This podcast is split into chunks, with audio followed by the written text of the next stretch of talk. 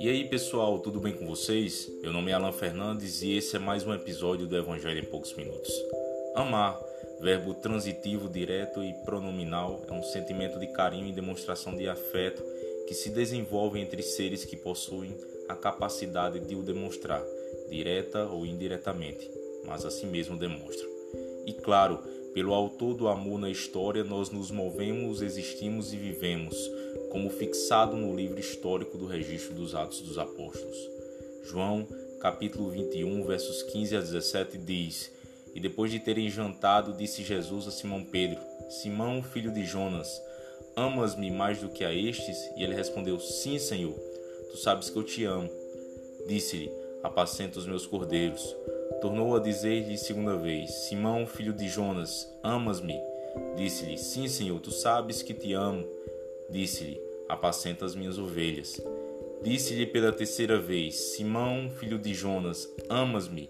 Simão então entristeceu-se por lhe ter dito terceira vez: Amas-me? E disse-lhe: Senhor, tu sabes tudo, tu sabes que eu te amo. Jesus disse-lhe: Apacenta as minhas ovelhas. Muitas vezes, ao longo da nossa jornada rotineira aqui na Terra, aprendemos de uma forma vívida o significado de amar e na história do povo israelita, por exemplo, não foi diferente.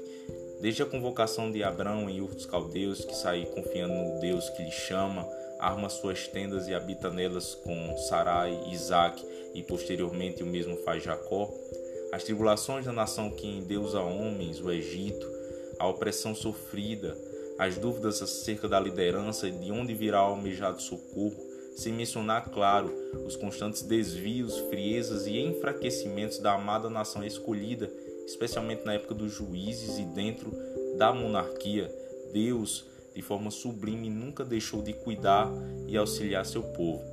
Olhar para a história da humanidade é visualizar uma carta aberta de um Senhor que escraviza para libertar, pune para doutrinar e aconselha para amar.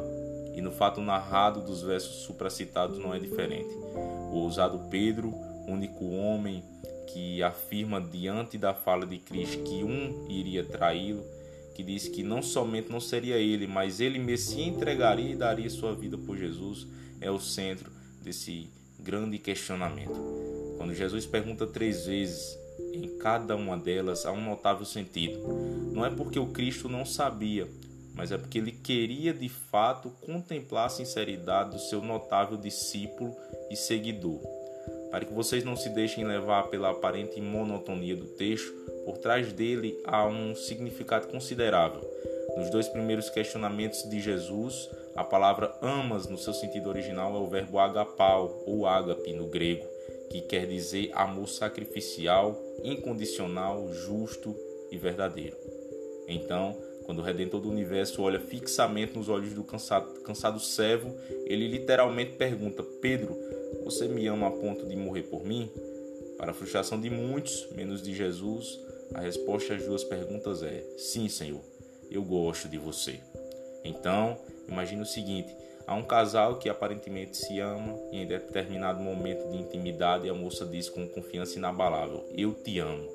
Porém, os olhos disfarçados, inconstantes e medrosos do seu companheiro dizem sim, e eu gosto muito de você.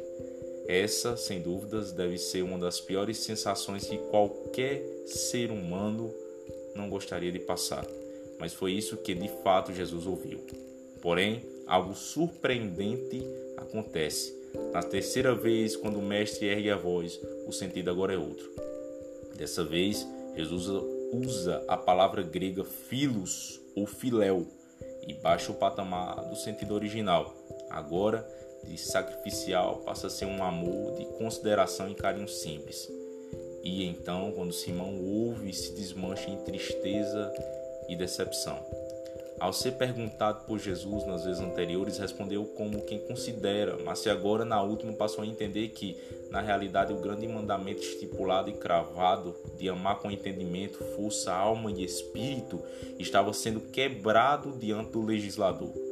Pedro então passa por um momento angustiante e fica demasiadamente desapontado consigo ao dizer pela última vez: Sim, Senhor, você sabe de todas as coisas, eu gosto de ti.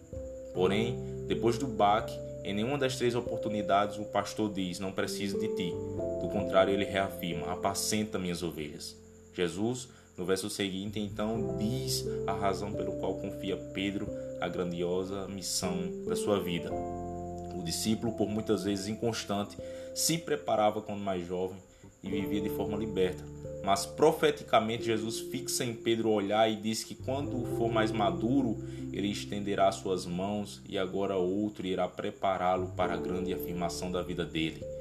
Antes decepcionado, Pedro agora estava preparado para morrer e se doar por quem tanto amou. Não é mais filéu, agora finalmente é ágape. Isso nos traz uma grandiosa lição. Como povo israelita e como Pedro, somos severamente inconstantes quando se trata especialmente de vida devocional com o Redentor do Universo. Para o trabalho, escola, faculdade, obrigações gerais e para o eu, somos guardiões da prioridade máxima e nos esquecemos do Senhor de todas as coisas. Se oramos de forma fraca, com desconfiança e sem fé, é um sinal de alerta.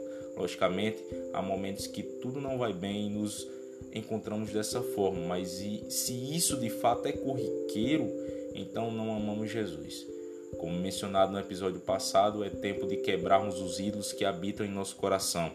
Se passamos tempo demais pensando no trabalho, emprego, família, cursos, vida financeira pessoal e isso de fato toma o lugar de Deus, do Deus de todas as coisas, cometemos um pecado tão terrível que afronta, afronta a grandiosidade soberana desse Deus que incrivelmente nos resgata, pessoal no final de todas as coisas, das nossas próprias ansiedades, da rotina do Deus eu. Apesar disso, assim como fez com Pedro, Jesus reafirma: Eu amo você. Essa é a hora da afirmação. Ame Jesus, se doe, se sacrifique e despeje o seu coração nas mãos daquele que irá muito em breve lhe transformar. Como disse Agostinho, seu grito de amor rompeu a surdez do meu coração. Portanto, esqueça por um momento de todo o resto se concentre nele e seja profundamente abençoado. Espero que você tenha entendido isso. Muito obrigado por nos acompanhar e que Deus possa lhe abençoar ricamente em Cristo Jesus. Forte abraço.